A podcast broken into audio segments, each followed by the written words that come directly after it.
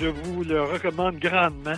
C'est un grand roman que j'ai adoré. J'ai beaucoup aimé euh, l'originalité de la thématique. Ça fait du bien. Ça fait un petit vent de fraîcheur euh, de lire là-dessus. Un 5 étoiles. Oh oui, moi j'ai Oh, wow. j'ai clen- j'ai clenché ça en deux jours. Là. Même si je l'ai lu deux fois, la troisième, j'ai encore le goût de voir des images. Donc, c'est dire, c'est un très, très, très beau livre. Toujours aussi excellent. Oui, très, très bonne lecture. C'est un de tes coups de cœur. Hein? Oui, c'est un coup de cœur. C'est vraiment un beau roman.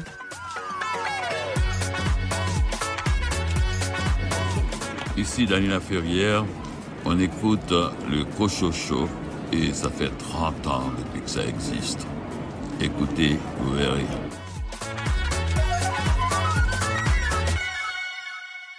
Bonjour tout le monde, ici René Cochot aux commandes de cette émission littéraire. Bien heureux de vous euh, retrouver en espérant que vous avez passé une belle semaine et surtout que vous avez eu l'occasion de faire de belles lectures. Nous vous proposons à nouveau cette semaine un menu fort chargé, entre autres une entrevue avec Anne-Marie Duquette à propos de son roman Les fleurs sauvages n'ont de sauvage que le nom, paru chez XYZ. Un entretien avec Sylvie Payette et Anouk Noël concernant leur album jeunesse Visite chez Mamie, publié aux éditions Loélie. Une discussion avec François Lapierre et Fabrice Forestier à propos du premier tome de leur trilogie Chasseurs de sorcières, paru chez Glénat Québec. François-Alexandre Bourbeau de la librairie Libère à New Richmond. C'est d'une bande dessinée dont tu vas nous parler cette semaine. Aujourd'hui, je vous parle de la bande dessinée La Vengeance de Zaroff de Sylvain Runberg et François Méville Deschênes, publié chez Le Lombard dans la collection signée. Caroline Tellier, tu as lu un roman couronné d'un prix littéraire fort prestigieux. Je vous parle du roman Veiller sur elle de Jean-Baptiste Andrea, publié chez l'Iconoclaste. Venise Landry commente le roman Les jambes qui dansaient sous la neige de Alain Chaperon, paru aux éditions Sémaphore. Et Jean Bernier des éditions du Boréal présente le roman Comment il faut aimer de Lisa Moore. Bienvenue au Cochot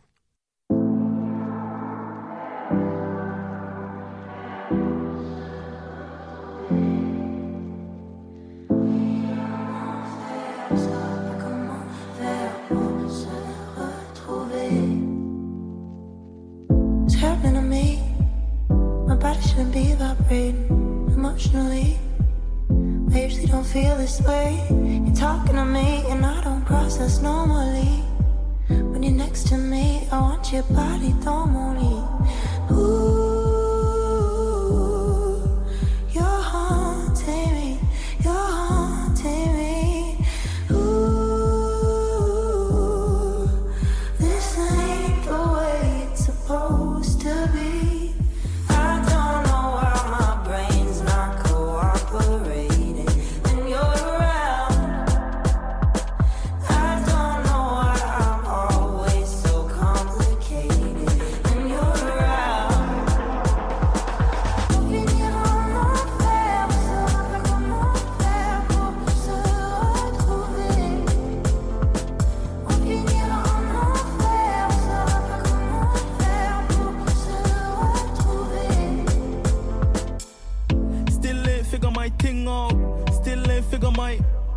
Still ain't figure my thing out.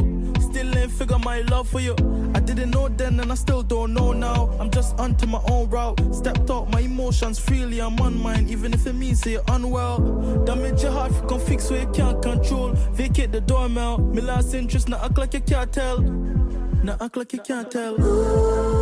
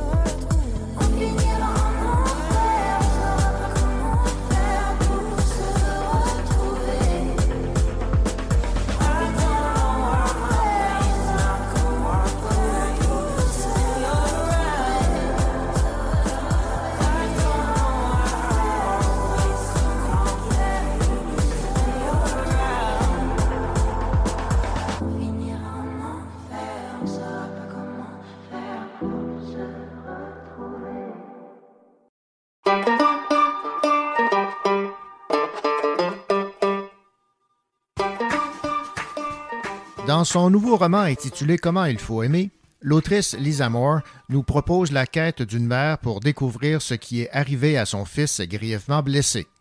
Écoutons Jean Bernier, directeur de l'édition chez Boréal. Lisa Moore est quelqu'un de très important. C'est la grande romancière de Terre-Neuve. C'est une femme qui a déjà une vingtaine d'années d'écriture derrière elle, qui est rendue vraiment dans la force de l'âge, dans la pleine maturité. Et ce Comment il faut aimer est un très, très grand roman. Un grand roman terneuvien, un grand roman sur la famille.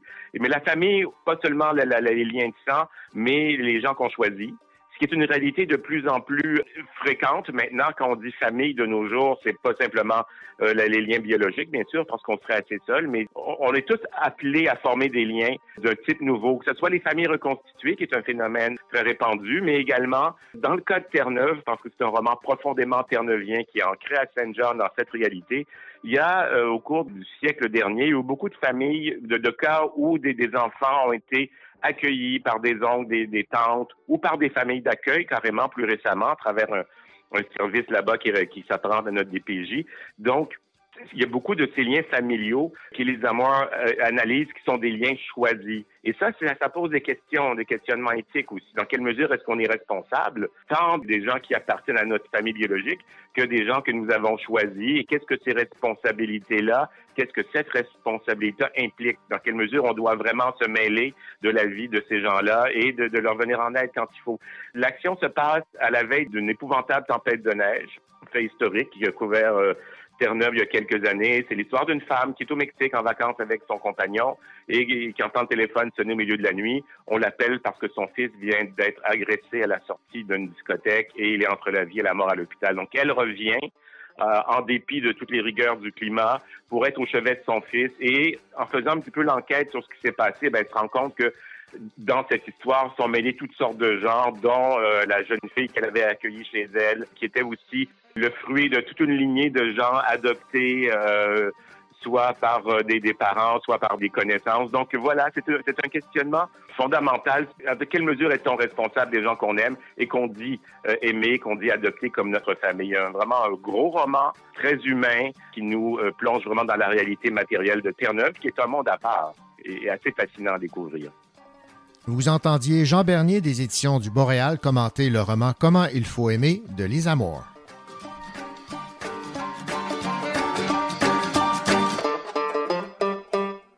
Ici François-Alexandre Bourbeau de la librairie Libère Anne Richmond en Gaspésie. Dans quelques instants, je vous parle de la bande dessinée La vengeance de Zaroff de Sylvain Runberg et François Méville Deschaines, publié chez Le Lombard dans la collection Signée.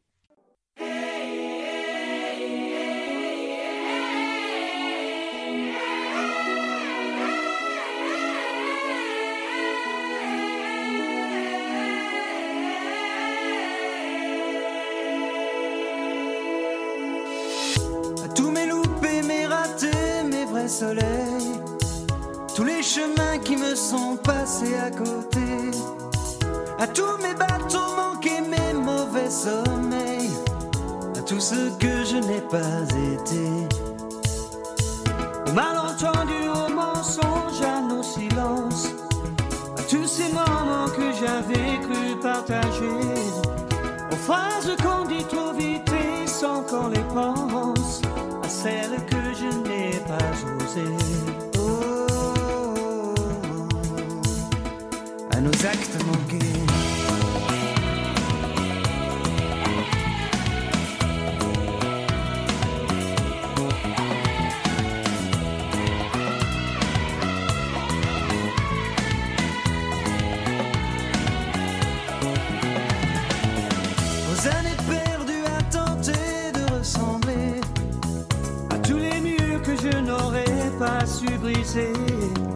tout ce que j'ai pas vu tout près, juste à côté, tout ce que j'aurais mieux fait d'ignorer. Au monde à ces douleurs qui ne me touchent plus, aux notes au solo que je n'ai pas inventé, tous ces mots que l'autre ont fait rimer qui me tuent, comme autant d'enfants jamais portés.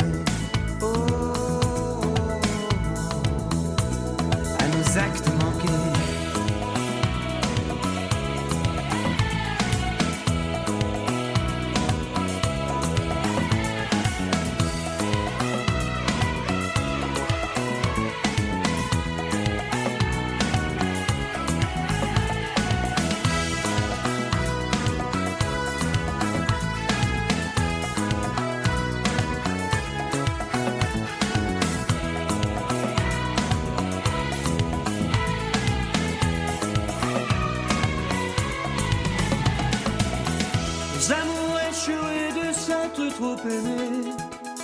Visage et dentelle croisée, juste frôlée. Aux trahisons que j'ai pas vraiment regrettées. Aux vivants qu'il aurait fallu tuer. À tout ce qui nous arrive enfin mais trop tard. À tous les masques qu'il aura fallu porter. À nos faiblesses, à nos oublis, nos désespoirs. Aux peurs impossibles à échanger. Oh, à nos actes manqués.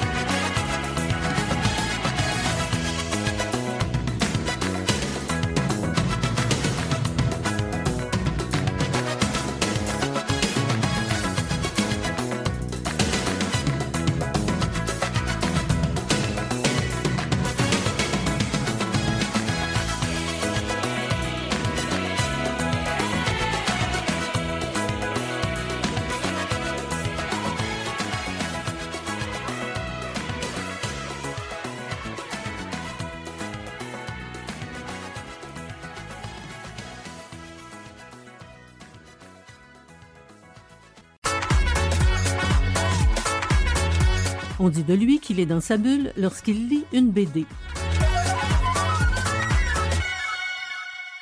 François-Alexandre Bourbeau, bien le bonjour.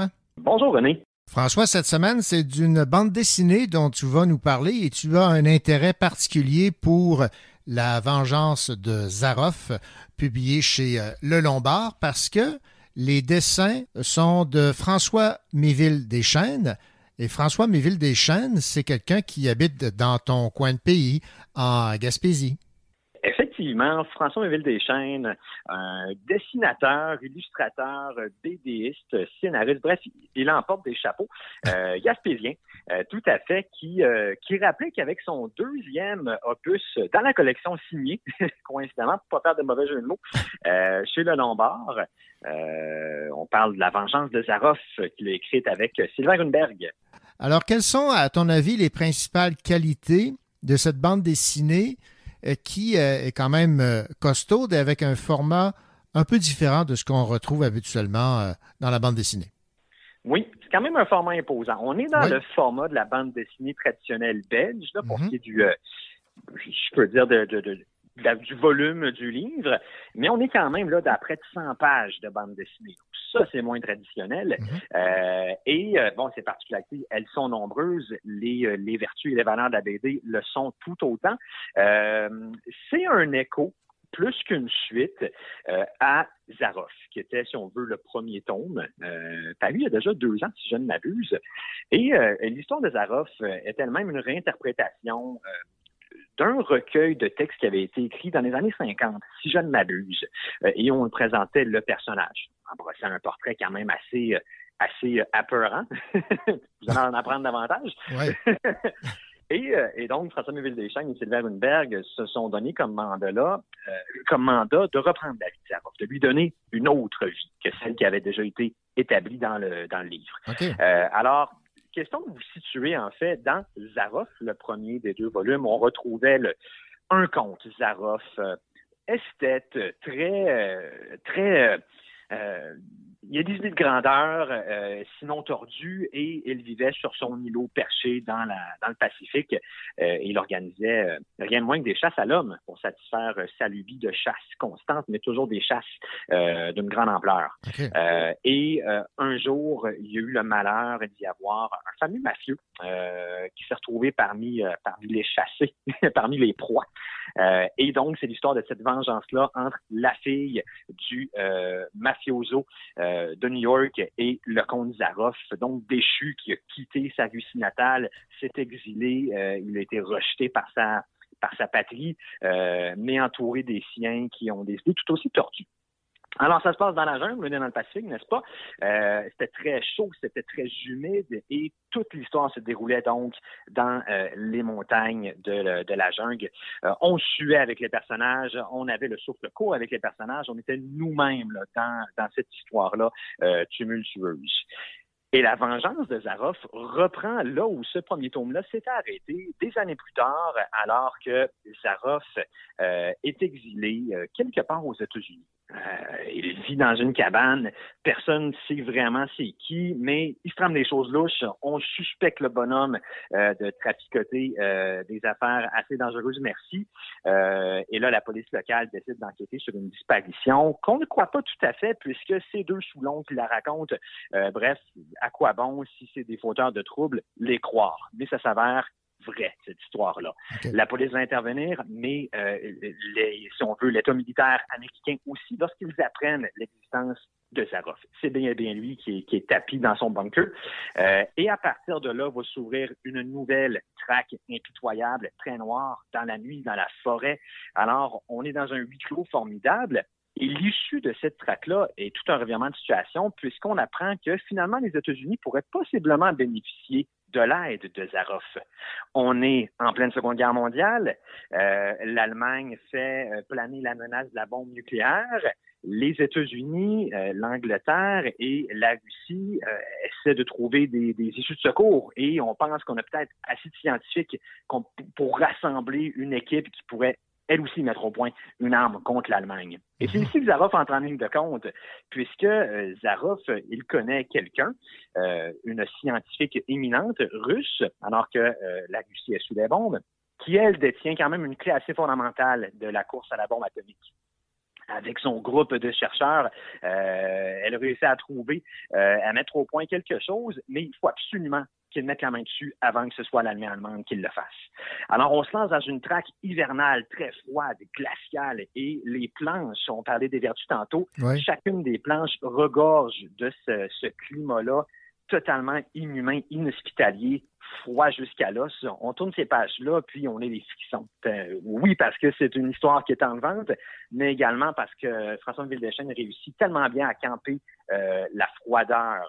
Euh, alors, on a froid en lisant cette bande dessinée-là, même si elle est explosive, faut le comprendre, c'est quand même le martèlement des canons qui se fait entendre tout autour. Euh, donc, c'est- très habile, cette façon-là de manier les décors et de manier la température en dessin. Euh, il se joue avec nous et il réussit à créer un, un scénario euh, très filmique, mais qui réinvente donc l'histoire de la course à la bombe avec un caractère assez musclé, là, assez brut. Euh, ce qui est assez intéressant dans la foulée là, de, de films comme Oppenheimer qu'on a, Ouais, pu, ben oui. a voir euh, cette année. Donc, tout ça s'inscrit dans, un, dans une ère du temps assez circonstancielle. Et euh, évidemment, lorsqu'on parle de bande dessinée, on, on s'attarde évidemment à la qualité des illustrations, celle de François Méville Deschênes, mais le scénario est tout aussi important et on, on le constate, là, rien n'a été euh, négligé. là. Non, il n'y a rien qui est laissé au hasard. C'est un beau tandem, en fait, parce que euh, à la fois Runberg et Méville Deschênes se prêtent à l'exercice du scénario. Et on, sent que les deux ont une belle chimie. Euh, ils ont déjà travaillé ensemble sur la série de Reconquête qui nous plongeait à l'Antiquité, en fait. Euh, C'était c'était un opus de 4-5 tomes. Donc, on voit qu'ils ont réussi à créer euh, une dynamique intelligente entre eux. Et on retrouve ce caractère-là. Euh, je parlais de filmique tantôt, on retrouve ce caractère-là, donc, qui est très cinématographique, parce qu'on on réussit à garder une intrigue à chaque case. L- La case qu'on vient de lire renvoie à la prochaine, donc tout est bien manié. Euh, le, le tandem manie très bien les ficelles de l'art de faire une bande dessinée, tant en l'illustrant qu'en la racontant. Euh, et on est vraiment donc dans euh, une histoire pure et dure, très enlevante. Euh, premier tome qui faisait très Chicago noir, deuxième tome qui fait très récit de guerre classique, euh, mais toujours avec cette intelligence-là de narration qui veut nous en nous faire en prendre davantage, nous garde sur notre fin pour la prochaine case. Euh, très habile comme, comme réalisation. La vengeance de Zaroff, c'est publié chez Le Lombard. Merci François-Alexandre. Merci bien, René.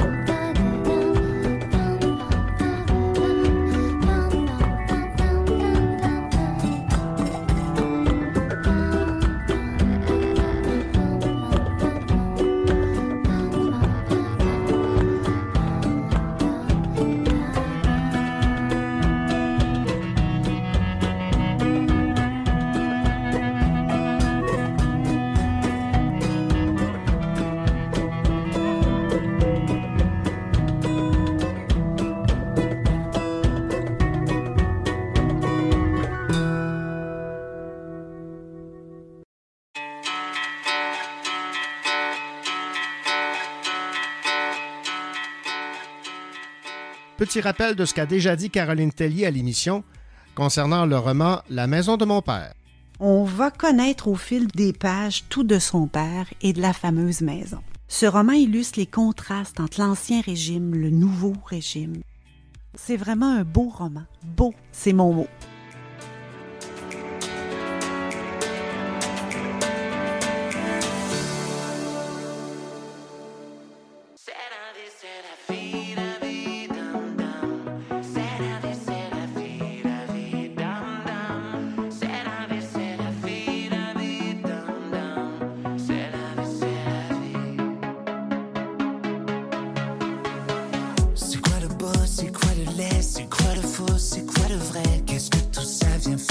see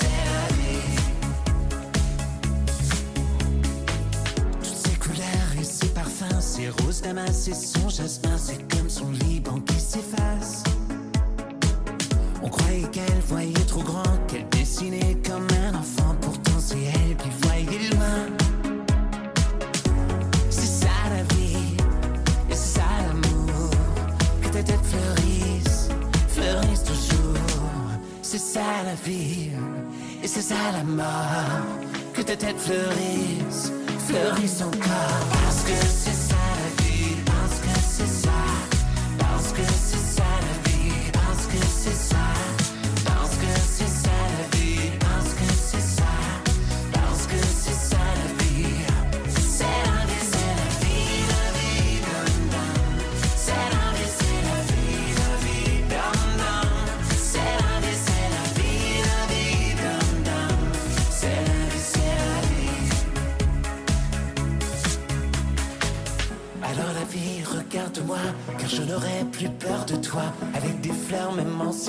elle me le dit, elle me le dit. Alors la vie, regarde-moi, car je n'aurai plus peur de toi. Avec des fleurs, même en silence, elle me le dit, elle me dit danse.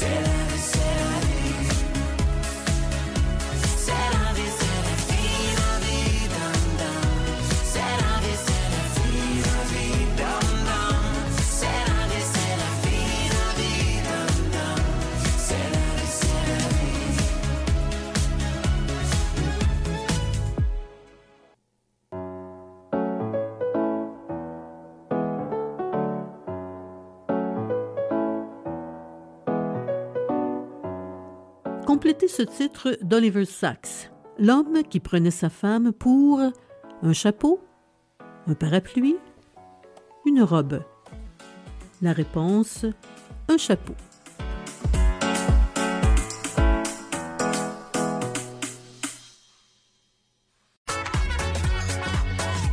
Je suis Lucille de Pelloin et vous écoutez l'émission littéraire Le Cochocho.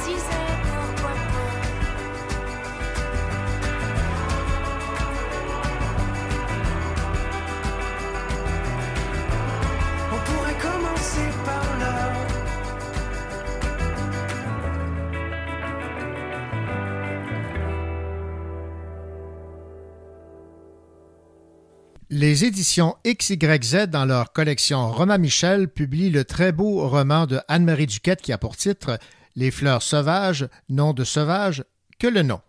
J'aime beaucoup ce titre et euh, c'est d'ailleurs la première question que j'ai posée à Anne-Marie Duquette lors de mon entretien. Pourquoi ce titre? quand est venu le temps de trouver le vrai titre, euh, j'en trouvais aucun qui était aussi efficace. Donc pour moi, les fleurs sauvages, nom de sauvage que le nom, ça représente bien l'idée de la force de la nature qu'on essaie de dompter mais qui est indomptable. Et aussi, il y a l'idée de l'adage derrière. Donc il y a une phrase euh, qui est souvent répétée, euh, qui fait partie de la culture, si on veut, là, qui a été inventée par les humains pour parler d'un phénomène qui est aussi présent dans le livre. Donc l'idée de vouloir euh, sais, se dompter un personnage un peu sauvage qui résiste. Et je trouvais que ça c'était bien représenté dans cet euh, adage-là. Ouais, je vois ici euh, qui est fou de vouloir faire pousser un enfant en ligne droite, surtout un garçon comme Gamin euh, qui n'a d'amitié que pour les arbres. Parlez-moi de ce personnage pivot, évidemment, ce garçon euh, neuro-atypique là, qui est initié à l'art de la teinture végétale par sa mère. J'aime beaucoup la nomination de neuroatypique parce qu'en fait, je voulais créer un personnage différent, mais sans qu'on puisse poser un diagnostic clair. Je voulais Mhm. pas qu'il soit stéréotypé de tel type de différence. Donc, c'était vraiment l'idée de se plonger dans un univers différent, dénué de toute norme sociale. En fait, c'était ça mon exercice. Pour moi, ce livre-là, à la base, c'est plutôt un état qu'une histoire. C'était vraiment, je me plongeais dans l'état. J'essayais de m'imaginer le monde dénué de toute norme sociale, de toute vision qui m'aurait été euh, inculquée ou, euh, ou que j'aurais apprise, que j'aurais acquise. Euh, donc, euh, comment je pourrais envisager le monde si on me l'avait pas là, dans- d'une certaine façon? Donc, c'est un peu ça l'idée de gamin à la base. Puis, je me suis beaucoup inspirée. Là, j'ai lu euh, Le bruit et la fureur de Faulkner euh, il y a quelques années de ça. Puis le personnage de Benjamin m'était vraiment resté en tête. Euh, j'avais commencé le livre et j'avais été vraiment déçue quand on était sorti de la narration de Benjamin. J'a- J'avais espoir que le livre reste tout le long dans la narration de ce personnage-là. Puis euh, il n'a pas été assez habité à, à mon goût. Donc j'ai décidé de moi-même là, me plonger dans ma version de ce personnage-là et de le développer. Et c'est un peu ça qui a donné naissance à Gamin. Oui, parce qu'il faut mentionner que dans Les fleurs sauvages, non de sauvage que le nom, il y a, il y a deux narrations là, qu'on suit. Ouais, exact. Donc la narration de gamin qui est euh, vraiment en fil de pensée continue. Donc il n'y a pas de il a pas de ponctuation, puis on est vraiment dans sa tête, puis on voit comment euh, il fait le lien entre les choses, euh, comment il rebondit d'une chose à l'autre, comment il voit le, le monde également, comment il voit les gens, puis quelles sont les choses importantes qui le préoccupent. Donc c'est pas les mêmes choses que le commun des mortels, disons. Euh, puis il y a l'autre narration euh, qui est donc un peu plus traditionnelle, si on veut, qui est euh, plus omnisciente, qui permet de rendre ça un petit peu plus digeste, parce que je pense que 200 pages là, de narration euh, interne de gamins euh, sans ponctuation, ça pourrait être un peu lourd à la longue. Donc, euh, ça permet aussi d'aller voir que les autres personnages d'un point de vue extérieur, donc de pas être toujours dans ce monde un peu un peu fou Ouais. euh, du personnage principal. Bon, on va revenir sur les, les autres personnages, mais dans un premier temps, pourquoi l'avoir appelé Gamin, ne pas lui avoir donné un prénom officiel? là? parce que j'aime ça qu'il soit réduit à ce que les gens voient de lui. On sait pas exactement quel âge il a. À certains moments, on se doute que c'est quand même un jeune homme, là, qu'il y a quand même des attributs d'homme, mais le fait qu'il soit réduit à gamin, ça aussi de cette aura un, peu neuroatypique où il sera éternellement perçu comme un enfant puisqu'il n'est pas autonome dans le monde civilisé, si on veut. Donc, c'était un peu pour cet effet-là. Puis aussi, je trouve ça très fort, les noms des personnages, et il n'y en a aucun qui convenait à ce personnage un peu en marge. Donc, je trouvais que l'idée du surnom en faisait quelque chose de plus juste. Je trouvais que ça le désignait mieux. Bon. Et le choix d'une narration sans ponctuation, ça, ça colle au personnage, en fait, là. Oui, c'est vraiment parti comme ça. Je me suis posé la question si j'ajoutais de la ponctuation par la suite, mais vraiment, ce flux de pensée-là est tellement caractéristique. Puis, on sait très peu de choses sur lui. On sait, on sait à peu près comment il est habillé, mais on ne le décrit jamais vraiment physiquement. Euh, mm-hmm. Ça, c'est toujours un peu flou. Donc, pour moi, c'est très important que sa pensée soit précise, à défaut de, de, son corps et de sa physionomie, que sa pensée le soit. Puis, c'est ce que permettait la narration euh, sans ponctuation. Bon, c'est votre deuxième roman. Vous aviez euh, publié quoi il y a une quinzaine d'années, euh, Contre-temps, un court roman, mais avec un rythme poétique. Et là aussi, on retrouve beaucoup de poésie là, dans vos phrases, dans votre livre. Euh, la, poésie, pour vous, c'est une façon intéressante d'exprimer ce que vous voulez que les gens retiennent de la lecture de vos œuvres? Oui, en fait, euh, ben pour moi, euh, la littérature permet ça. C'est une mhm. des places où on peut prendre le temps de trouver les mots justes, d'apporter de la beauté. Pour moi, la force de la littérature, c'est de pouvoir s'immiscer dans la tête de quelqu'un d'autre. Et tant qu'à le faire, pourquoi ne pas le faire avec euh, de la beauté? Donc, j'essaie de, de travailler ça il y a aussi un petit côté un peu brouillon, un peu boueux, si on veut, dans le livre, mais j'ai essayé de travailler également là, pour insérer un peu de, poésie puis de rendre ça, ça fluide et intéressant. Bon, parlons évidemment de la relation de Gamin avec sa mère, ce qui est essentiel dans Les fleurs sauvages, non de sauvages que le nom. Je vais vous citer ici en page 17 parce que ça m'a fait penser à la relation avec ma mère. Les moments que Gamin préférait étaient les jours doux, ceux où il s'enfermait avec sa mère dans l'atelier au fond du jardin, entre les euh, banderoles de tissu pelure d'oignon, bédérelles et coquilles de noisettes suspendues au plafond, elle lui enseignait lentement à tracer les lettres. Lorsqu'elle se lançait dans des explications pictographiques de la courbe du P et de la droite qui le retenait, il arrivait que l'attention de Gamin s'envole vers les représentations anatomiques des délicats cornouillers, des généreux pléridium aquilinum ou encore des drôles de lycopodes accrochés au mur. Parfois, elle lui disait même d'une voix cotonneuse Il te plaisent mes croquis de lycopodes Comment ça s'écrit, tu crois, lycopode En fait, ce qui me fait penser à ma mère, c'est qu'elle-même m'amenait en forêt et m'avait présenté des lycopodes. Alors, j'avais l'impression que c'était pour moi que vous l'aviez écrit cet extrait, mais parlons donc de cette relation entre Gamin et sa mère. Je trouve que c'est une des plus belles, euh, des plus grandes beautés là, euh, de, relationnelles, disons, du livre. Donc, deux personnages marginaux. Le garçon neurotypique, mais la mère aussi qui est marginale à sa façon. Donc, euh, on, la voit un peu évanescente, un peu vaporeuse, euh, suspendue. Puis, on sait pas exactement non plus, elle, qu'est-ce qu'elle est, mais on, voit bien qu'elle n'est pas comme le commun des mortels. Et donc, Paul, le père, le mari d'Ariette, euh, qui est donc la mère, Paul, qui est psychologue, va essayer de l'aider à cheminer dans tout ça, mais elle va un peu résister à ça à sa façon. La seule personne qui va la comprendre, c'est Gamin et vice-versa. Donc, ça en fait un, noyau très, très dur et très, très fort. C'est elle qui va faire sentir gamin normal, ce qui n'est mhm. pas peu dire euh, pour, pour cet enfant-là. Et c'est à la rupture, donc quand sa, mère va disparaître, que gamin va vraiment euh, ressentir c'est une rupture avec le monde réel parce que pour la première fois, il n'y aura plus d'ancrage et ça, ça va être très fort pour lui. Et c'est ce qui va le pousser à aller en forêt. Donc, à défaut, c'est ça, d'avoir un ancrage euh, chez lui, il va se sentir étranger puisqu'on se rend compte que son réel chez lui, en fait, c'était sa mère. Voilà, je vais vous citer ici en page 119, ça résume bien le, contraste entre la, vision de Paul et celle de Gamin. Il n'y a pas à dire, les forêts, c'est rassurant, c'est confortable, les forêts sans humains.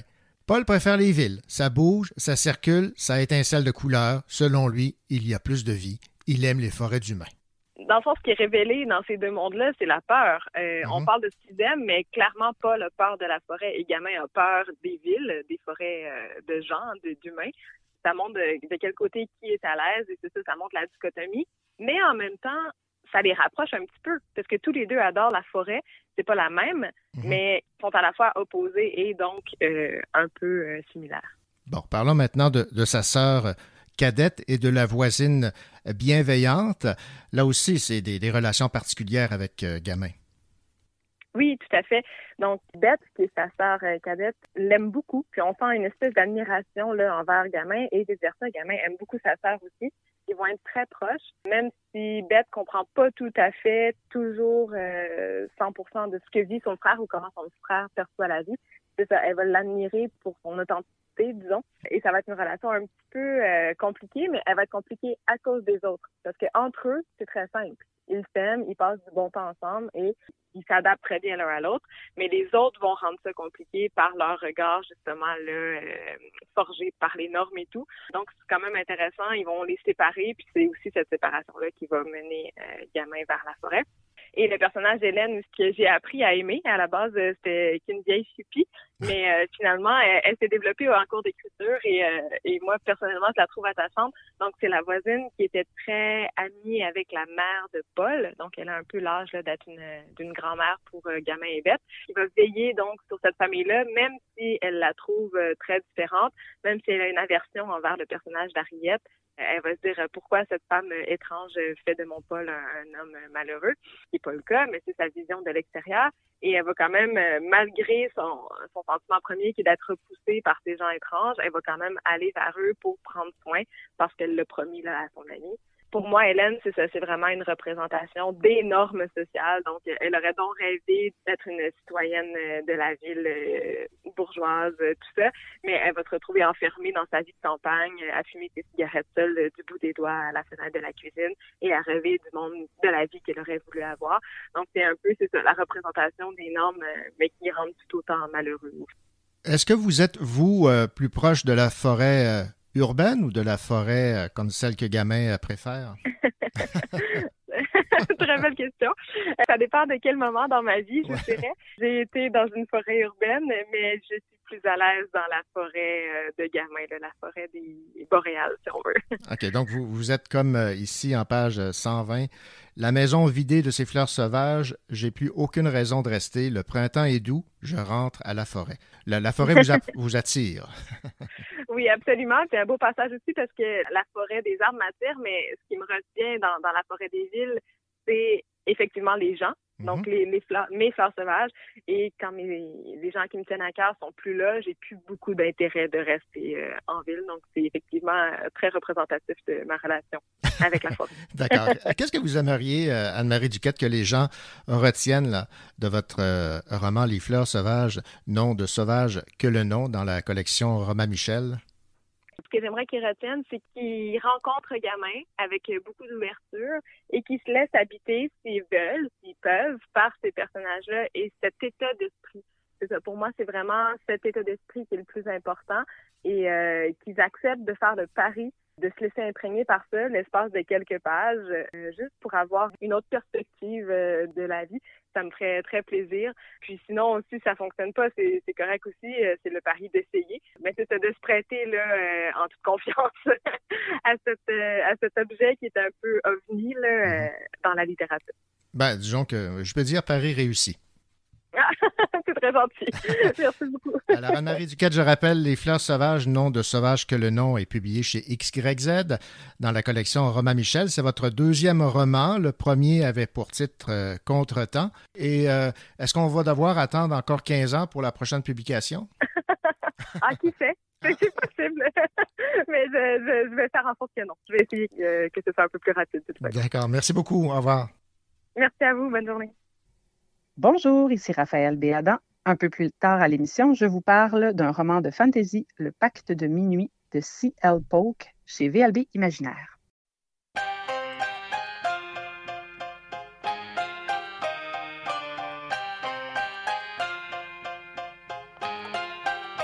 On ne choisit ni son origine ni sa couleur de peau. Comme on rêve d'une vie de château quand on vit le ghetto. Net l'étau autour du cou comme Cosette pour Hugo. Étant treillis de conflits et prier le très haut. NGO, cette NGO, M-I-C-R-O. J'ai le poids des mots, sortir d'en bas, rêver déchirer ce tableau. Fait d'armes, de larmes, fait de sang et sanglots. Face à la mer, j'aurais dû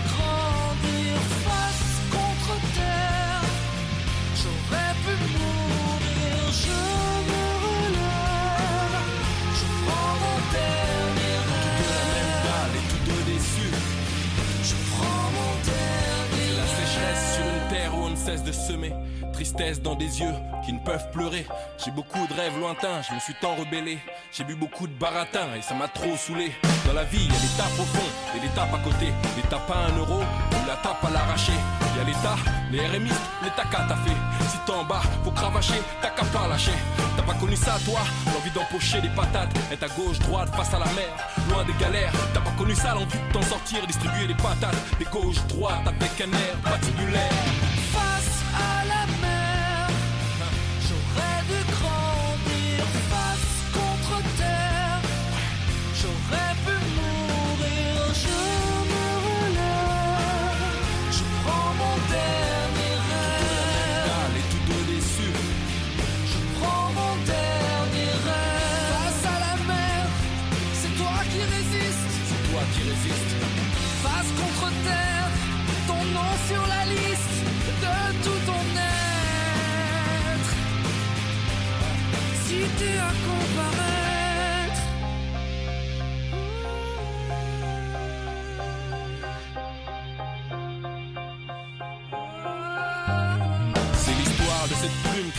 Dans le goudron. Cette matière grise dont le pays n'a pas fait acquisition.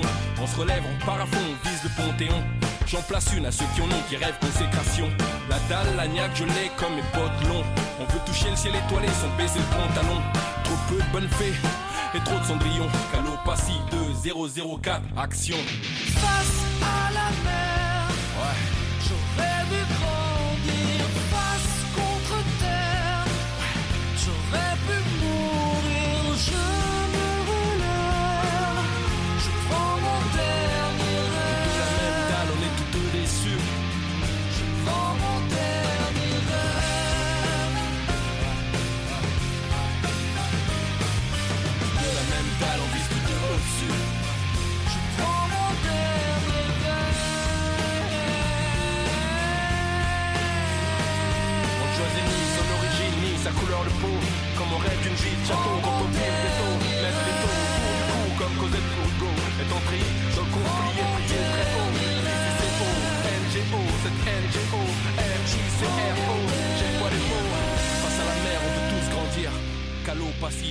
passif, trop jeune pour mourir.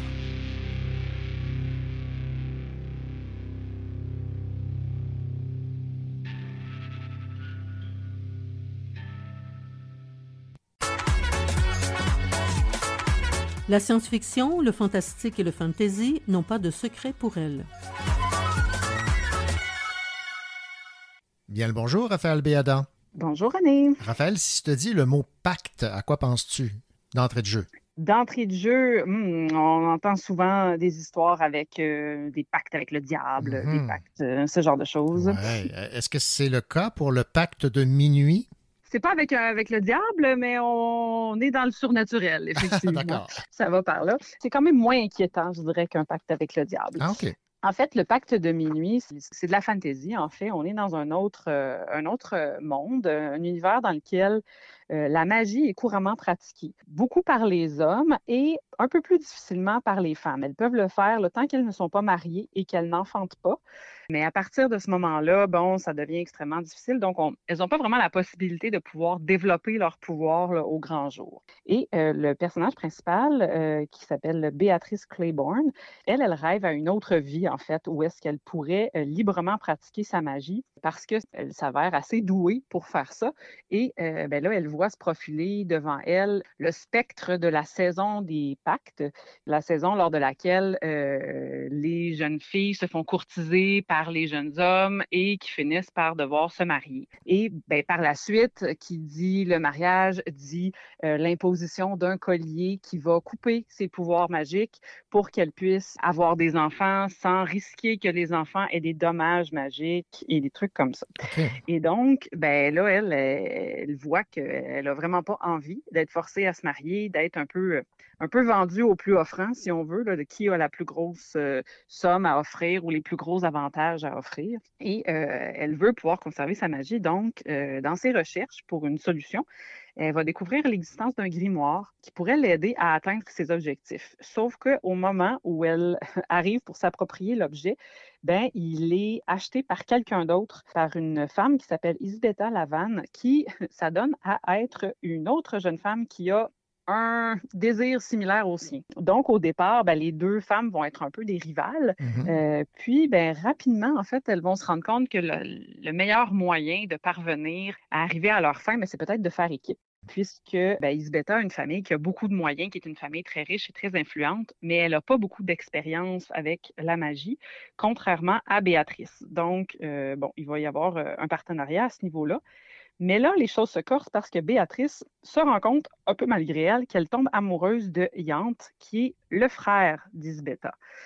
Et là, ben, elle se retrouve un peu déchirée entre euh, est-ce que je cède à l'amour, est-ce que je reste avec la magie, est-ce que j'ai la possibilité d'avoir les deux, comment je fais? C'est un peu ça le contexte de l'histoire. Je dirais qu'il n'y a pas vraiment d'éléments effrayants, si on veut. On est vraiment plus dans quelque chose de merveilleux, de magique. Et l'histoire, ben c'est sûr, l'histoire n'a pas une prémisse là, qui est particulièrement originale. C'est quelque chose qu'on a déjà vu euh, par le passé. Mais le déroulement demeure vraiment captivant. Puis la façon dont les choses sont présentées font que le roman est vraiment très intéressant. Euh, Béatrice, c'est un personnage qui est fort, qui est déterminé. Sa relation avec les autres personnages et, et en fait, ses différentes relations avec les autres personnages sont vraiment bien représentées.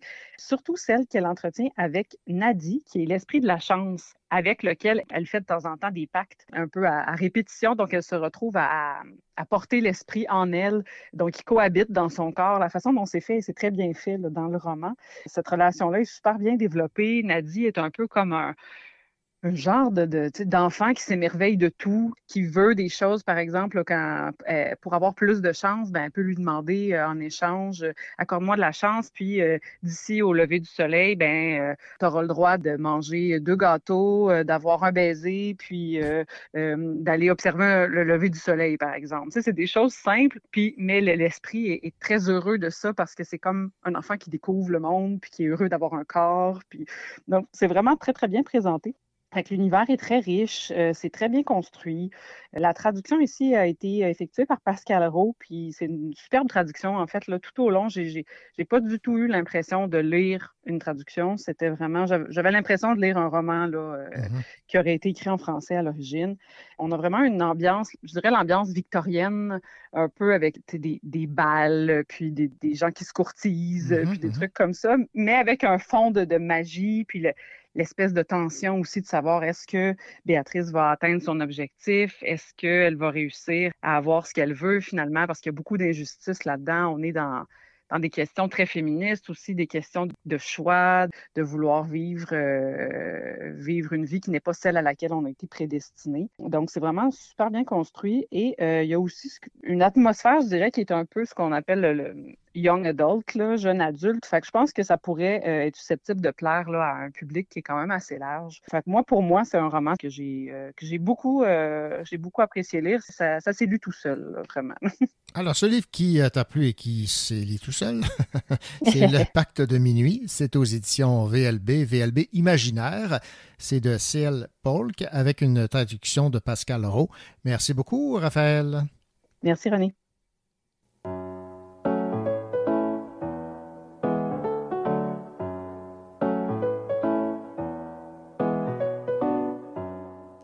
De quel auteur ou autrice est cette citation?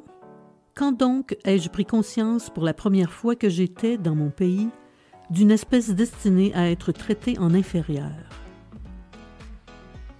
Gabriel Roy, dans La détresse et l'enchantement.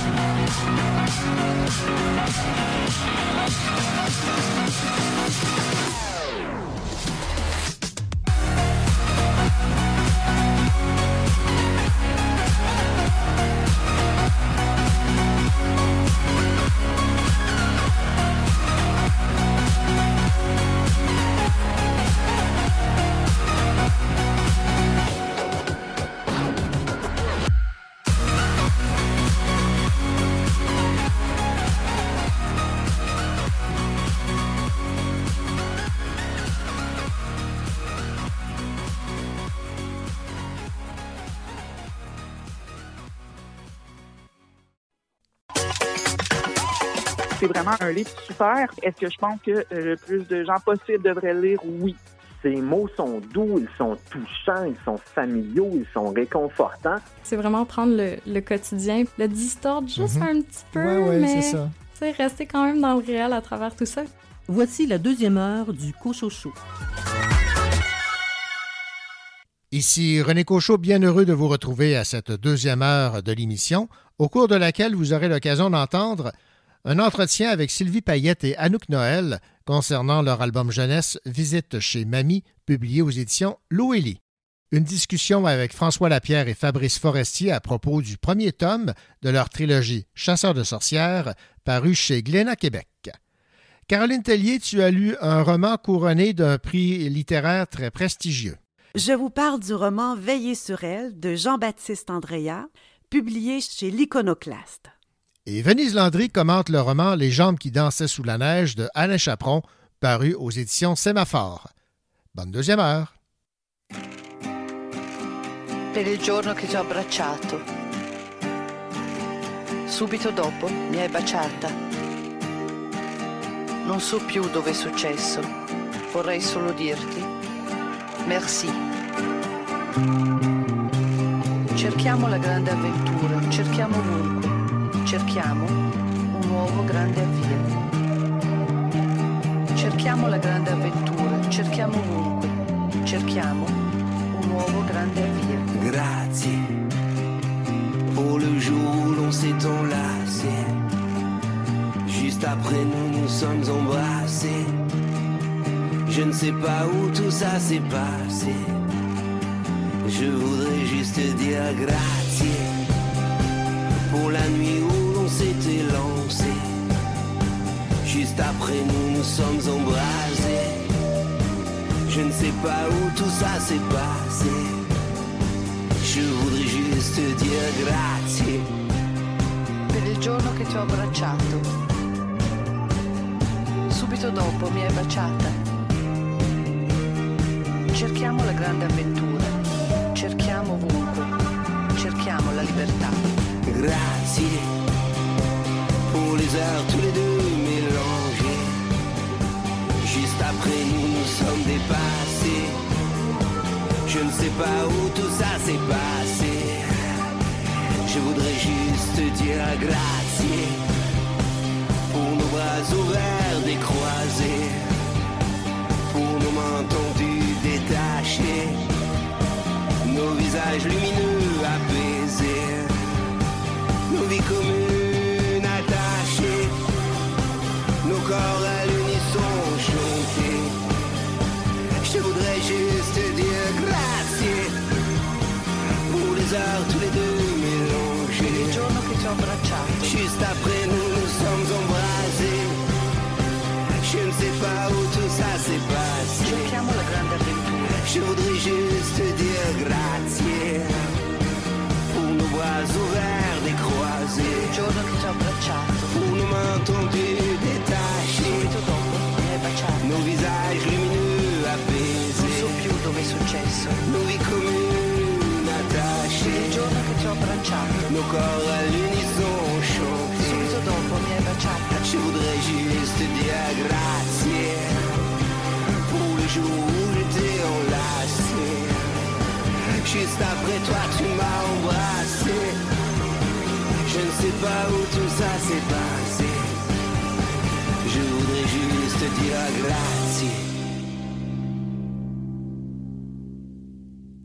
La scénariste et romancière Sylvie Payette est maintenant une mamie. C'est pourquoi elle s'est lancée avec bonheur dans l'écriture pour les tout petits.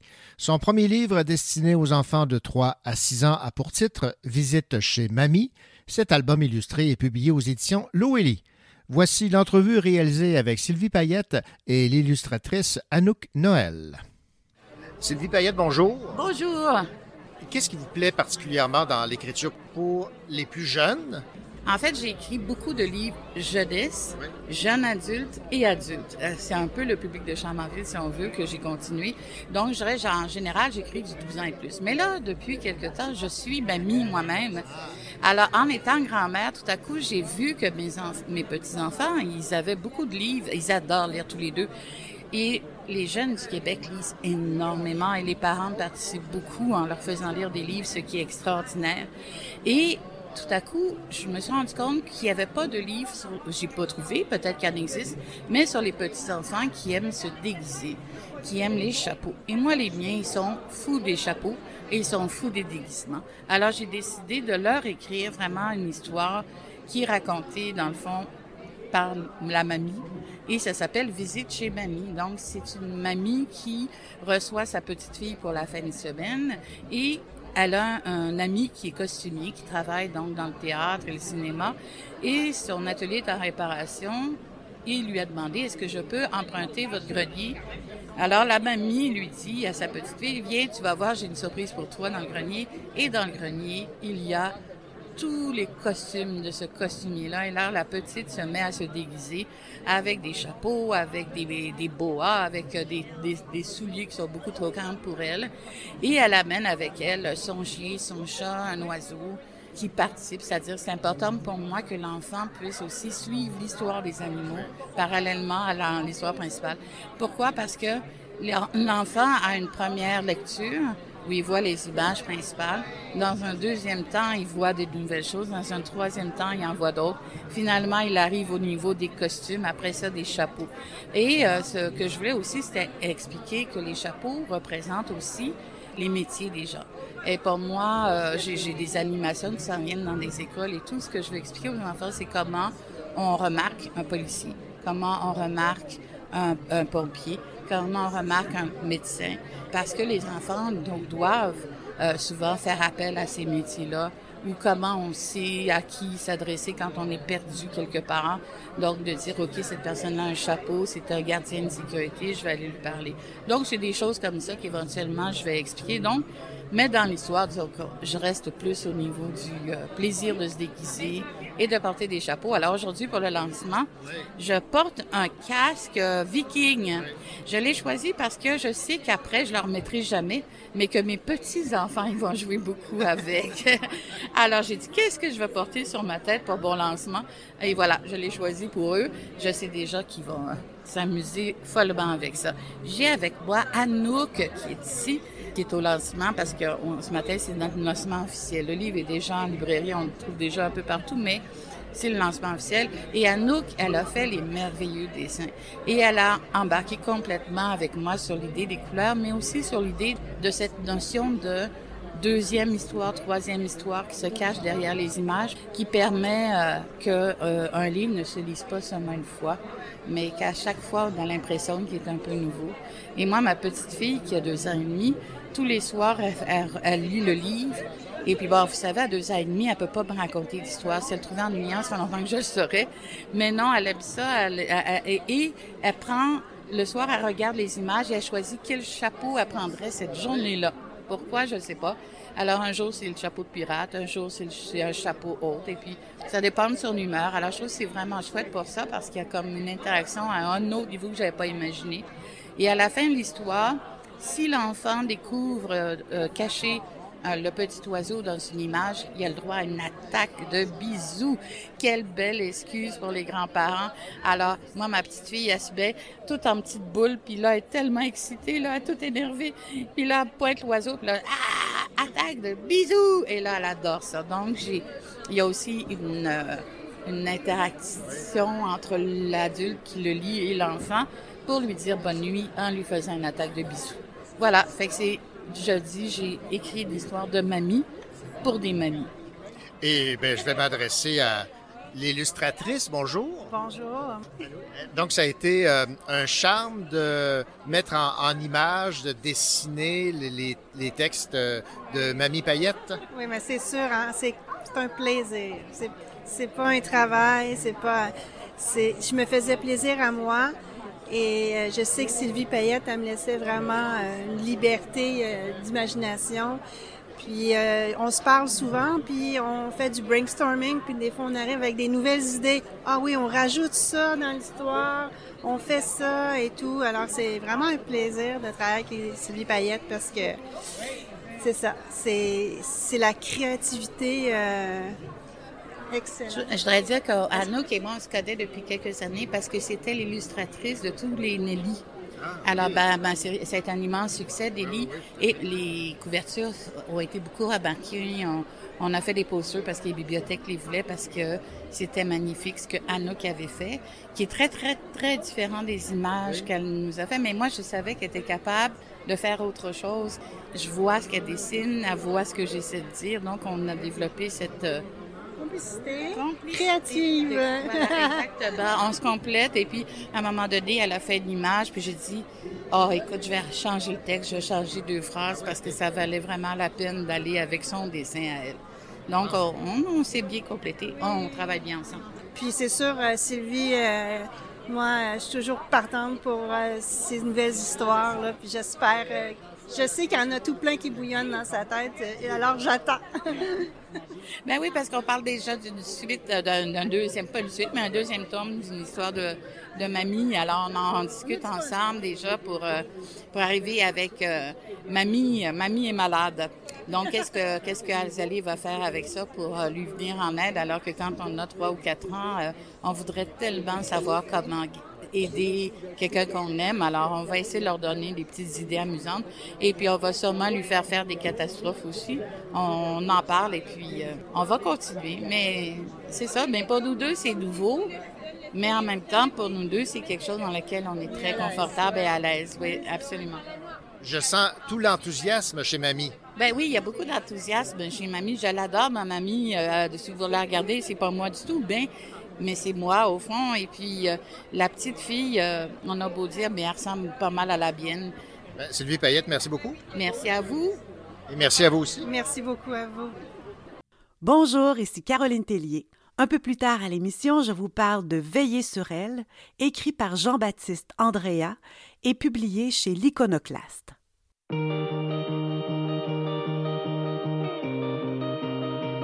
Il est 8 heures du soir me. Je me demande si j'ai perdu ton regard. De toute façon, y a que moi qui compte. T'as les yeux tristes même quand tu souris. C'est ce qui me rappelle que j'ai tort. Et j'aimerais te dire que c'est fini. Mais je recommence encore. Alors j'aimerais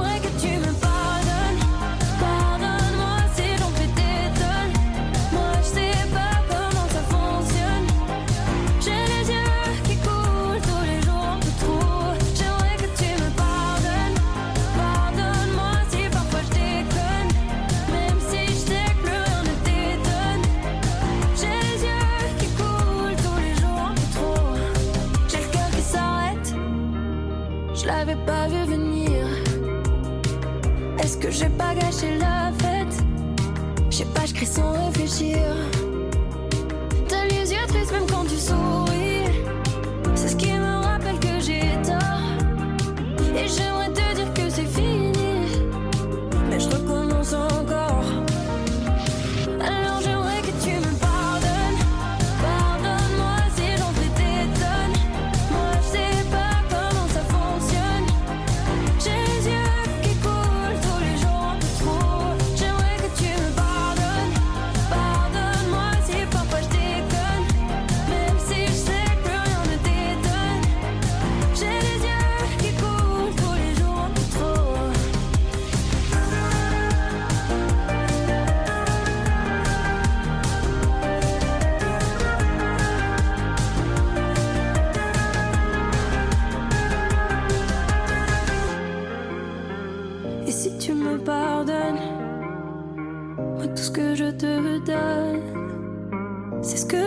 La peau.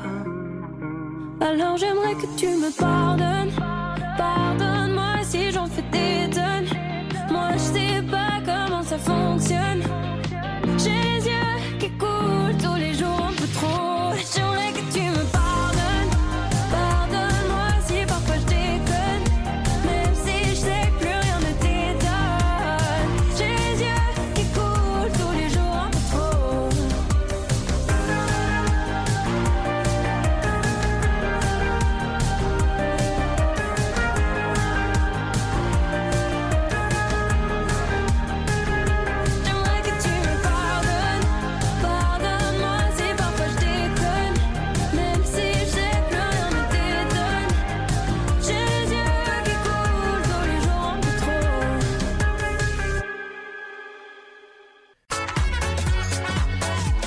Elle est musicienne, elle enseigne la musique et la lecture fait partie de ses cordes.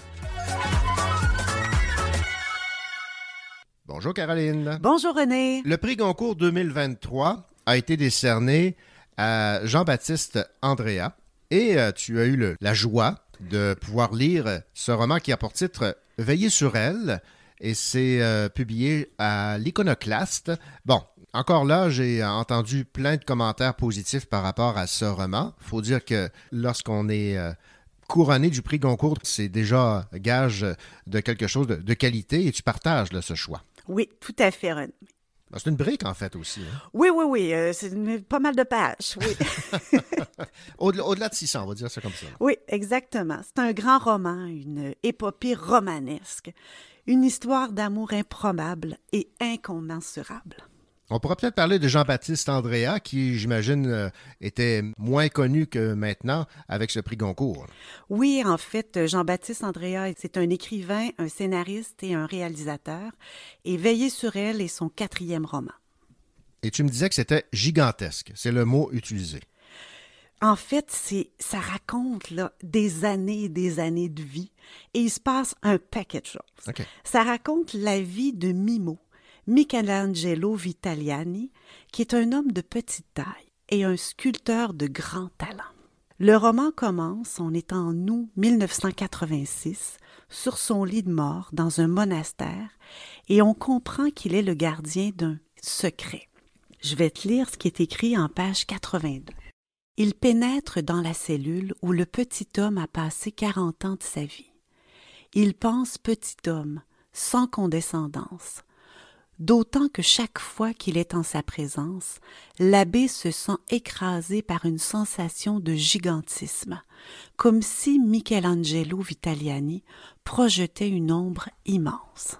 Hmm, c'est une belle image. Oui, alors le roman fait des allers-retours entre les dernières heures de Mimo, racontées par le Padre Vincenzo, que vous venez d'entendre, et la vie de Mimo. Alors c'est une vie qui commence, le roman commence en 1916 à Pietra d'Alba, dans un petit village italien. Il vient d'arriver. Il a environ 11 ans, 10-11 ans. Mimo est confié aux soins de son oncle, Zio Alberto, un homme acariâtre et alcoolique, qui tient un atelier de sculpture. Mimo fera la rencontre de Viola, la fille d'un comte et d'une comtesse, les Orsini, des nobles qui règnent sur ce coin de pays. Viola, c'est une fille intelligente, créative, indépendante, qui veut s'affirmer, qui veut sortir du moule. Mimo et Viola vont être des jumeaux cosmiques, attirés l'un vers l'autre malgré toutes leurs différences. Donc, Mimo va connaître une vie des plus palpitantes, à une époque où l'Italie va connaître de grands changements. On passera d'un système monarchique au fascisme, du cheval à la voiture. On passe d'un petit village à des grandes villes d'Italie. Mhm. Bon, les gens pourraient peut-être être inquiets de, de commencer un roman de cette ampleur. Ouais. Et quand on commence, il y a une grande part de mystère. On se demande un temps si ça versera pas dans l'ésotérique, le fantastique. Mais non, tout est fictif en effet, mais c'est plausible, extraordinaire et passionnant. Autrement dit, il faut persévérer. Il ne faut pas se Oui. laisser rebuter par les premières pages. là. Exactement. Donc, euh, Jean-Baptiste Andrea a quand même fait des recherches. là. Il nous parle de sculpture et vraiment de cette époque-là en Italie. Il met en scène des personnages vraiment intéressants, là, vraiment fous, dont le fou du village, euh, qui se promène toujours en uniforme et qui suit le tracteur, Ok. et qui parle pas, qui marmonne. Il y a les frères de Viola. Elle a deux frères, un qui est un homme d'église, l'autre qui est politicien, et tous les deux sont très ambitieux et manipulateurs, pour ne nommer que ceux-là. Alors on s'ennuie pas une minute pendant la lecture de ce roman, là, vraiment, vraiment divertissant. La fin est aussi excellente et surprenante.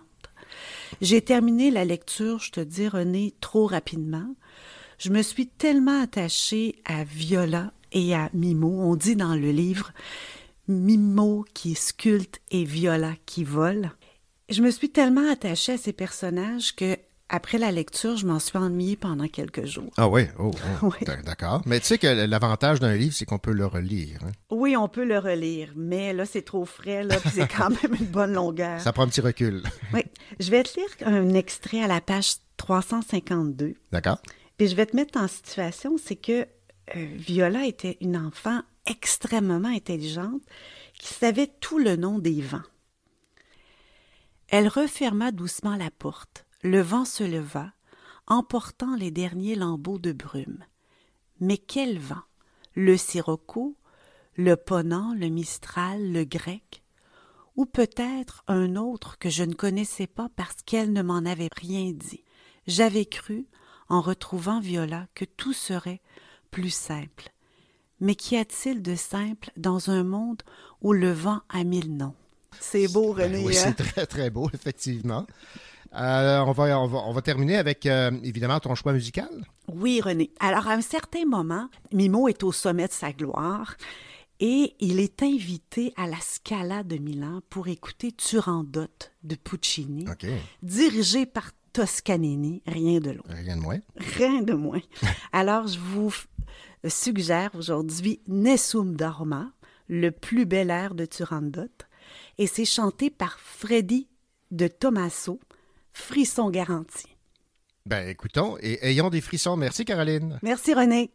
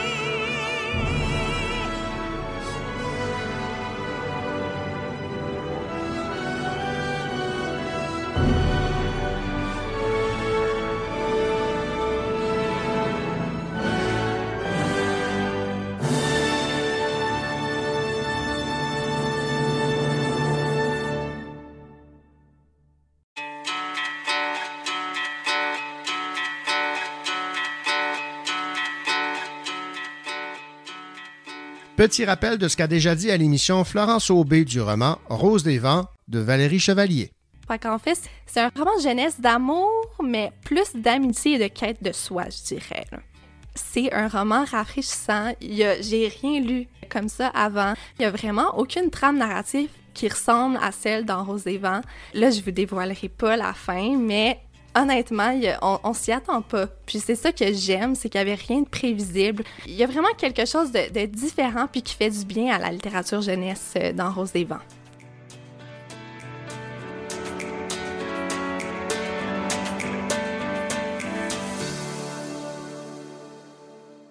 Baby, I'm blue, donne-moi du green. Les feuilles sont rouges sur la Sainte-Catherine. Je sais pas t'es où,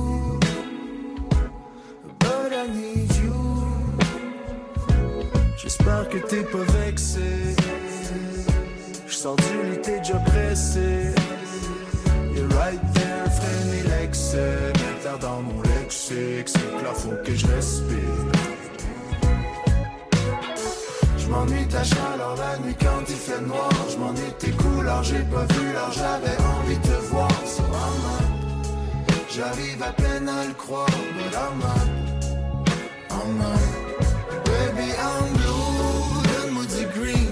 Les feuilles sont rouges sur la Sainte-Catherine. Je sais pas t'es où,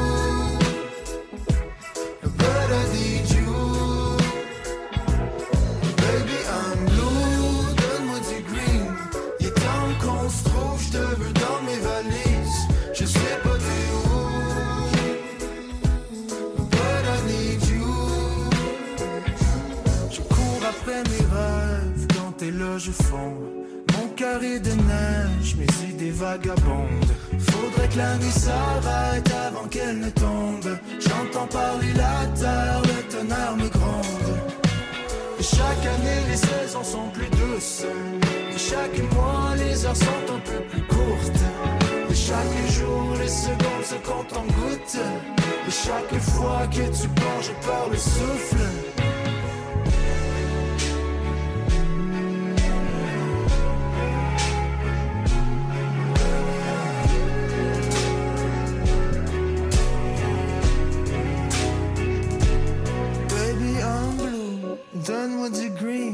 Les feuilles sont rouges sur la Sainte-Catherine. Je sais pas t'es où, but I need you.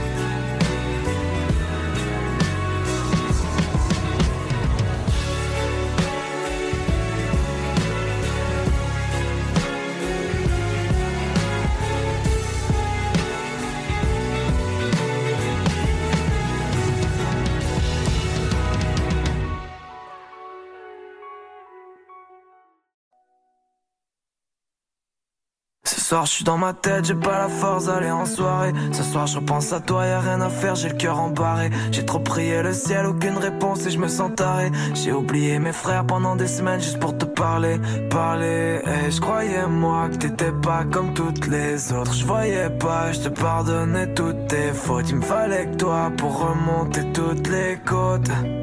Jusqu'à ce que mon cœur explose. Depuis je suis dans ma bulle. Je me consomme sur des mauvais films. Ouais comme ceux qu'on écoutait ensemble. Je viens de reprendre le sport à côté de l'écriture. J'ai pas encore vu d'autres filles. Plus jamais je finis le cœur en sang J'aurais gâché ma vie pour que la tienne soit meilleure. Je mettais sur un pied de ça malgré tes erreurs. Puis je suis tombé par terre comme si j'avais le cœur lourd comme des haltères. Désolé les frères Si ce soir je suis dans ma tête J'ai pas la force d'aller en soirée. Ce soir je repense à toi Y'a rien à faire J'ai le cœur embarré. J'ai trop prié le ciel Aucune réponse et je me sens taré. J'ai oublié mes frères pendant des semaines Juste pour te parler Parler. Et je croyais moi que t'étais pas comme toutes les autres. Je voyais pas Je te pardonnais toutes tes fautes. Il me fallait toi pour remonter toutes les côtes. Jusqu'à ce que mon cœur explose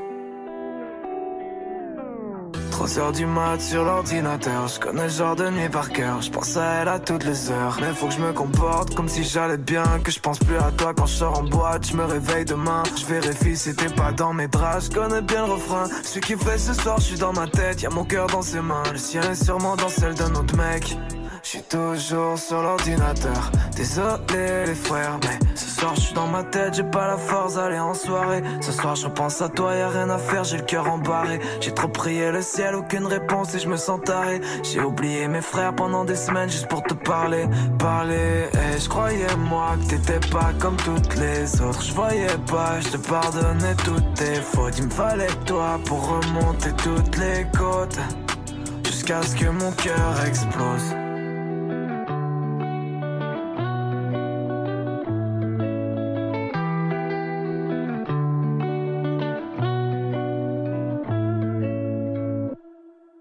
Le scénariste, illustrateur et coloriste François Lapierre, ainsi que l'auteur Fabrice Forestier, publient une trilogie sur les sorcières aux éditions Glénat Québec.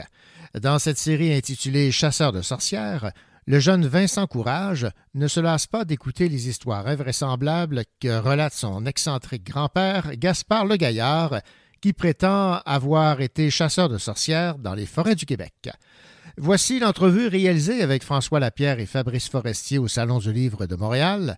L'auteur et le dessinateur m'expliquent dans un premier temps ce qui les a amenés à travailler ensemble sur cette trilogie. Fabrice Forestier, François Lapierre, bonjour. Bonjour René. Bonjour.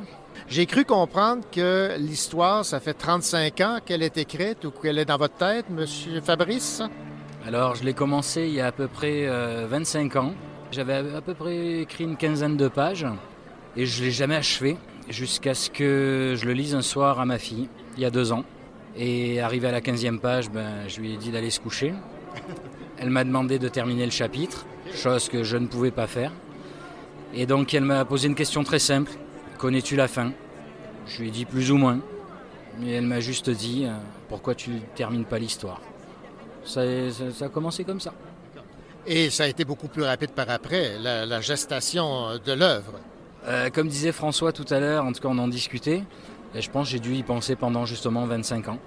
Donc euh, c'est sorti quand même assez rapidement. Puis de un livre on est passé à deux, puis de deux on a fini par une trilogie. Et comment le lien s'est fait avec euh, François? On a travaillé ensemble il y a une dizaine, une bonne dizaine d'années à peu près. On se connaissait déjà depuis à peu près 15 ans. Moi, j'adore le travail de François depuis que, bah, depuis que je l'ai découvert. Et euh, on a fait de, de, des ceintures, des sacs, des t-shirts. On avait fait plein d'affaires ensemble. Et euh, il y a peut-être 10 ans, 15 ans, on a eu une discussion au sujet de, d'éventuellement, peut-être, cette histoire de chasseur de sorcières. Et quand je lui ai euh, raconté l'histoire, on était dans le même univers. Et François m'a juste dit, bah, si un jour tu l'écris, je l'illustre. Alors quand j'ai signé avec Léna, je l'ai appelé, je lui ai dit, bah, c'est le temps de tenir ta parole. On y est. Donc ça a été un réel plaisir pour toi, François. Là. Oui, oui, absolument, parce que, comme Fabrice disait, son univers rejoignait le mien. Moi, les bandes dessinées que j'ai faites, c'est souvent en Nouvelle-France, fantastique. Puis là, ça se passe beaucoup au Québec, les chasseurs de sorcières, et il y a un côté fantastique. Fait que son univers et le mien se sont euh, complètement euh, mixé de façon tout à fait organique et naturelle. Fait que ça s'est fait tout seul puis avec plaisir. Par contre, quand je lui dit que j'illustrais le roman euh, dans ma tête, il y avait peut-être sept ou huit dessins à l'intérieur, pas une cinquantaine. Là. C'est pas juste avec le Glénat que j'ai signé, c'est un peu avec le diable aussi en même temps. J'avais deux conditions, on va dire, euh, pour François. La première, c'est que je savais qu'il travaillait beaucoup digital depuis un certain temps. Je lui ai demandé si on pouvait y aller plus organique, en tout cas bref, sur du papier, etc. Euh, parce que j'aimais, j'avais déjà vu son trait sur papier, puis j'étais fasciné. Et la deuxième, c'était euh, on se lâche, on se fait plaisir, on y va, on compte pas. Et il a embarqué, euh, et il a embarqué à 200%. Ce que tu me disais, François, c'est que tu es particulièrement fier des illustrations qu'on retrouve. Absolument. Comme Fabrice disait, euh, j'ai tout le temps travaillé de, façon digitale, à part mes premiers albums, mais c'est juste des crayonnés que je compensais dans Photoshop ensuite. Là, c'est la première fois que je me dis, OK, je vais faire des, vrais dessins ancrés dans, dans ce sens-là. Un côté un peu aussi vieille photogravure, vieille gravure, euh, un peu à l'ancienne à la Gustave Doré s'auto réserve parce que j'ai pas du tout ce, niveau de dessin-là. Mais personnellement, je trouve que j'ai jamais aussi bien dessiné que euh, sur cet album, ce que je suis en train de faire présentement, ce que je trouve très euh, encourageant, aussi très gratifiant en tant qu'artiste, qu'il n'est jamais trop tard pour s'améliorer, de continuer de peaufiner son, son, art et son travail aussi. Donc, ouais, c'est un objet qu'on est immensément fier euh, à toutes les étapes de la création, en fait. C'est un ouvrage cartonné, page couleur, avec des lettrines et tout. Tout ça, vous l'avez fait et vous l'avez soumis à, à. Oui, oui, on a fait pas mal le, travail en, amont, en fait, euh, avec l'accord de Glénat qui nous laissait aller, mais en fait, ils nous ont donné carte blanche pour refaire environ tout ce qu'on voulait. Et ils ont eu vraiment, la, ensuite, eux, la, bonne idée de, mener ça une coche plus loin aussi, avec justement une couverture cartonnée, avec un côté un peu satiné sur la couverture, donc, et à, un prix qui est relativement euh, raisonnable, vraiment très raisonnable, en fait, pour un album comme ça. Donc, euh, chaque étape, en fait, de la création, les, les personnes y ont été, en bon québécois, au bat pour amener ça plus loin. Puis je pense qu'on apprécie beaucoup ça aussi. Bon, ça serait peut-être intéressant qu'on parle de l'histoire en soi. Qu'est-ce que ça raconte? En gros, ben, c'est l'histoire d'un jeune garçon qui vit avec son grand-père parce que ses parents sont au Canada. L'histoire se passe en France au, au départ. Donc, mais son puis avec sa famille, sa grand-mère, d'autres enfants. Et euh, c'est euh, son grand-père passe son temps à de toutes sortes d'histoires un peu farfelues sur le bord du, feu et tout, euh, d'histoires légendaires et tout. Et à un moment donné, il se met à parler d'histoires de sorcières. Mais le, jeune homme pense que c'est toujours le même genre d'histoire avec Abadabrante inventée et tout, jusqu'à ce que lui-même découvre qu'il y a une fonte de vérité là-dedans. Si c'est pas, pas, vraiment, vraiment, c'est l'entière vérité. Et il se retrouve un peu mêlé dans la guerre que se, se, mènent depuis des, siècles les chasseurs et les sorcières. En fait, les chasseurs passent le temps à chasser les sorcières dans les forêts du Canada, du Québec surtout. Euh, euh, puis il découvre que, oui, là, il met le doigt dans cet engrenage-là. Il déclenche certains, événements aussi avec ça. Mais il réalise que son grand-père, c'est un vieux têtu, pareil, que oui, il a peut-être sa vision de vieux chasseur que les sorcières sont toutes méchantes, il faut les éradiquer, mais qu'en fait, c'est pas ça tant que ça. Et il se lie d'amitié avec une vieille sorcière, en fait. Puis là, il, donc, euh, qui, lui sert quasiment de mentor euh, féminin qui va l'amener un peu voir ailleurs, qu'elle aussi, c'est une vieille malcommode, ceci dit. Donc, en fait, euh, le, jeune homme, Vincent de son nom, il sert vraiment de liant qui commence à décoincer les vieilles idées préconçues et à décrisper les, les vieilles mentalités, en fait. Et c'est une trilogie, donc on a le tome 1 qui vient de, paraître. Quand vous avez écrit l'histoire dans votre tête, elle était en trois sections, en trois parties, ou si c'est à force d'écrire et de voir comment la structure du texte euh, se présentait, ça serait bon d'en faire trois parties? Alors dans l'absolu, j'avais espoir que ce soit un livre. Et puis en fait, tranquillement, pas vite, ben, l'univers, euh, je me suis rendu compte que j'arriverais jamais à mettre ça dans un livre. Deux, difficilement. Et trois, ça me paraissait être plus logique. Donc quand je suis arrivé, euh, quand j'ai rencontré l'éditeur pour la deuxième fois en lui donnant le manuscrit final, je lui dis bah c'est plus un livre, c'est trois. Ben, Fabrice euh, Forestier et François Lapierre, merci beaucoup. Je rappelle le titre de votre tome 1 de cette trilogie Chasseur de sorcières, Gaspard le Gaillard, chez euh, Glénat. Merci beaucoup. Merci René. Merci René.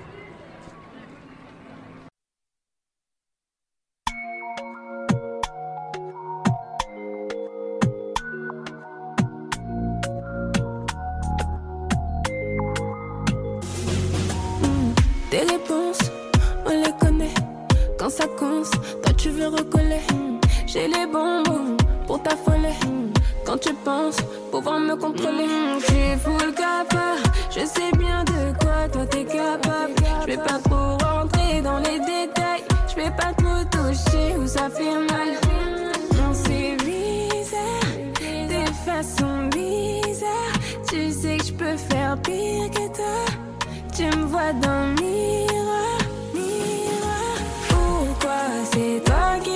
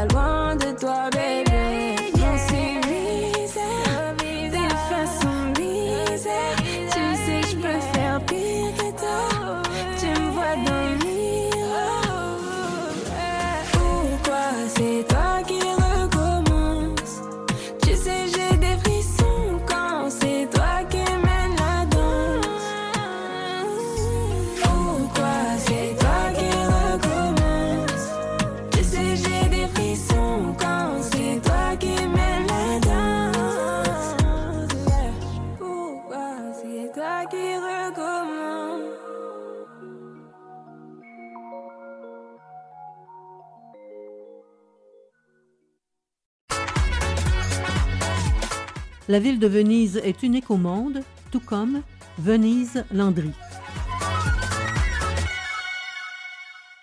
Bien le bonjour, Venise. Bonjour, Venise. Je me demande, moi, si euh, c'est réaliste de penser que des jambes peuvent danser euh, sous la neige. Si euh, je me pose la question, c'est que le livre dont tu vas nous parler a, a un titre assez original, même intriguant, qui est le suivant Les jambes qui dansaient sous la neige. C'est de Alain Chaperon. C'est aux éditions euh, Sémaphore. Alors, euh, qu'as-tu à nous dire à propos euh, de ce roman de Alain Chaperon et surtout de nous expliquer en quoi ce titre est révélateur?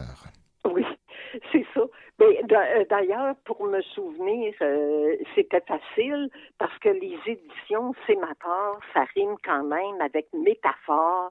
Puis justement, Alain Chaperon, là, il en fait toute qu'une grosse métaphore. D'accord. Je m'aperçois qu'en en tant que lectrice, des fois, quand on me prend trop par surprise, je réagis beaucoup. Bon, dans ce roman-là, j'ai été prise par surprise. Pourtant, j'avais eu les indices, les jambes qui dansaient sous la neige, puis de voir des jambes vraiment dé- détachées d'un corps. J'aurais dû me douter, à un moment donné, il va y avoir un peu de fantastique. Mais bon, je me disais, ça a commencé tellement ancré. Un jeune homme, Jérémy, un adolescent, D'accord, il tousse, il tousse beaucoup, il tousse seulement, c'est ça, euh, tousser beaucoup, il n'y a rien là. Mais quand tu tousses seulement chez toi, avec ton père et ta mère, le lecteur commence peut-être à se poser quelques questions. Aussitôt qu'il va aux études, entouré de jeunes un peu comme lui, il tousse plus du tout. Moi, je suis de l'époque, euh, on appelait ça les maladies psychosomatiques. Ça, j'imagine que tu as entendu Oui, ça. oui, oui, oui, absolument. Bon, ben là, je me suis dit, ça tout est psychosomatique. Ça se peut.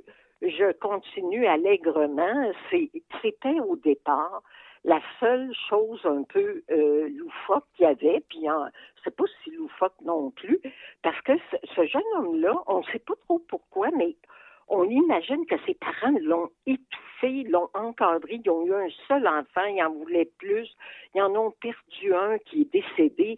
Alors, ils se rabattent tous sur lui. Tu sais, ces genres de parents-là là, qui, sont en arrière de toi, puis qui ils respirent à ta place. Ben, c'est un peu des parents comme ça que Jérémy a. Et puis, là, on le voit euh, s'épivarder là, avec d'autres jeunes de son âge. C'est tout à fait ordinaire. C'est normal pour un jeune.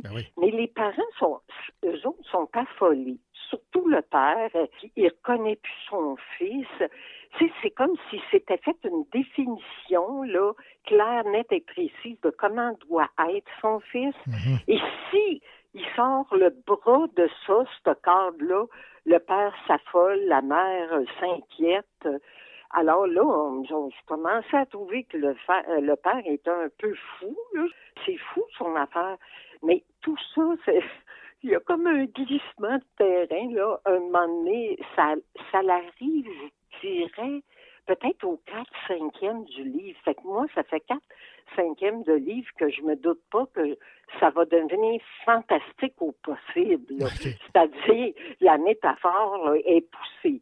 C'est que tous les morceaux d'un corps se promènent. En tout cas, ça vient loufoque, la chasse à, à des morceaux de corps. La métaphore, elle a un petit peu perdu de son sens très concentré parce que ça devenait tellement fou. C'était bien écrit, là. J'ai écouté que euh, Monsieur Alain Chaperon, c'est un professeur en, en théâtre, puis il est très imagé, il possède son sujet. Fait que moi, j'étais obligée de le suivre, là. Mais j'avoue, je sais pas si tu le sens un peu, j'ai comme c'est pas quelqu'un qui va d'emblée choisir tous les romans fa- fantastiques. Un de temps en temps, ça me va trop. Hum. Fait que je suis contente. Il m'a fait quand même. euh, euh, je, je m'en suis pas trop douté, ce qui fait que je l'ai lu. Puis ça m'enlève des préjugés. Comme à chaque fois qu'on lit quelque chose qu'on se disait c'était peut-être pas pour moi, mais que finalement on aime, ben c'est qu'on a fait un pas. Moi, je me disais, c'est de l'ouverture, faut s'ouvrir. Puis euh, Alain Chaperon, je le relirais n'importe quand, surtout qu'il disait que son prochain était pour être complètement différent. Un auteur versatile, pour moi, c'est quelqu'un qui a du talent. Ben, absolument. La mission accomplie pour Alain Chaperon. Oui. Son livre, là, euh, si je fais abstraction du fait que c'est pas mon style de livre, là, je l'ai trouvé super. Fait que ceux qui aiment le genre, d'autant plus vont l'aimer. Ben oui, absolument. Alain Chaperon, publié par les éditions Sémaphore, le titre euh, de son roman Les euh, jambes qui dansaient sous la neige. Merci beaucoup, Venise. Ça me fait plaisir.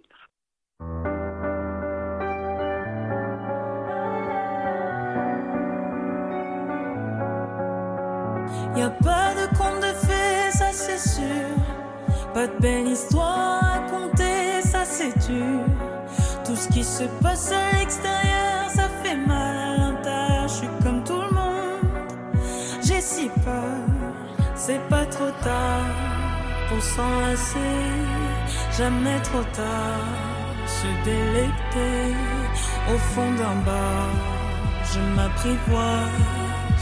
Alors, alors, alors. C'est pas trop tard pour s'enlacer,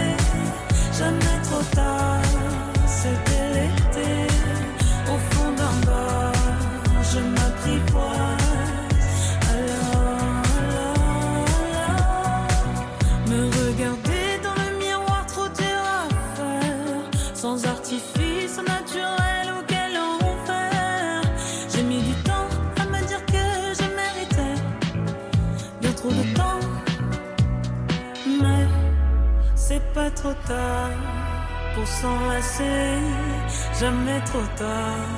Se délecter au fond d'un bar, je m'apprivoise. Alors, alors, alors. C'est pas trop tard pour s'enlacer, jamais trop tard. Se délecter au fond d'un bar,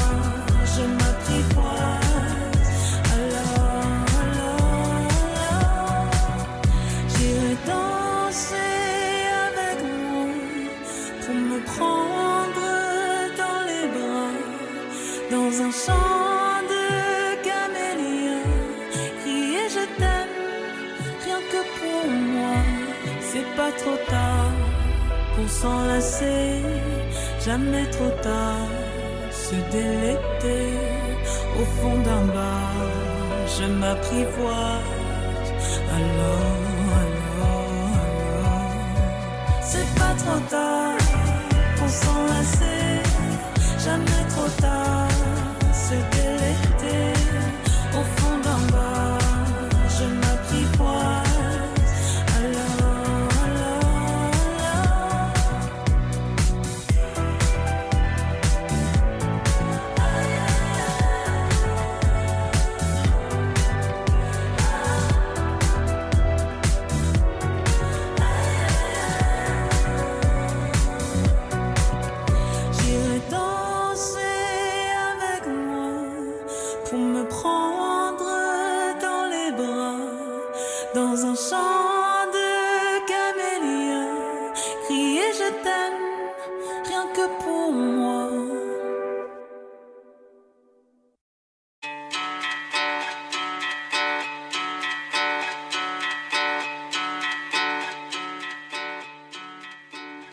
Petit rappel de ce qu'a déjà dit à l'émission Richard Mignot du roman Les Agneaux de l'Aube de Steve Laflamme.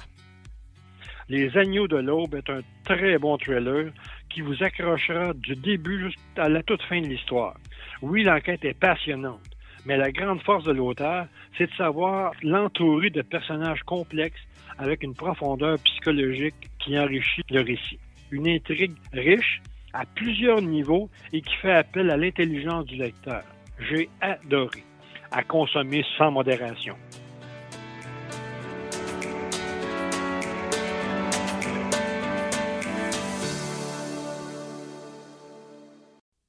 Votre émission littéraire tire déjà à sa fin, mais je vous rappelle évidemment que si vous avez le goût de réécouter des entrevues ou des chroniques qui ont été diffusées, ben c'est possible de le faire puisque le Cochocho est disponible en balado sur la plupart des plateformes. Ou encore, si vous avez raté une partie de l'émission, ben c'est possible donc de rattraper le tout.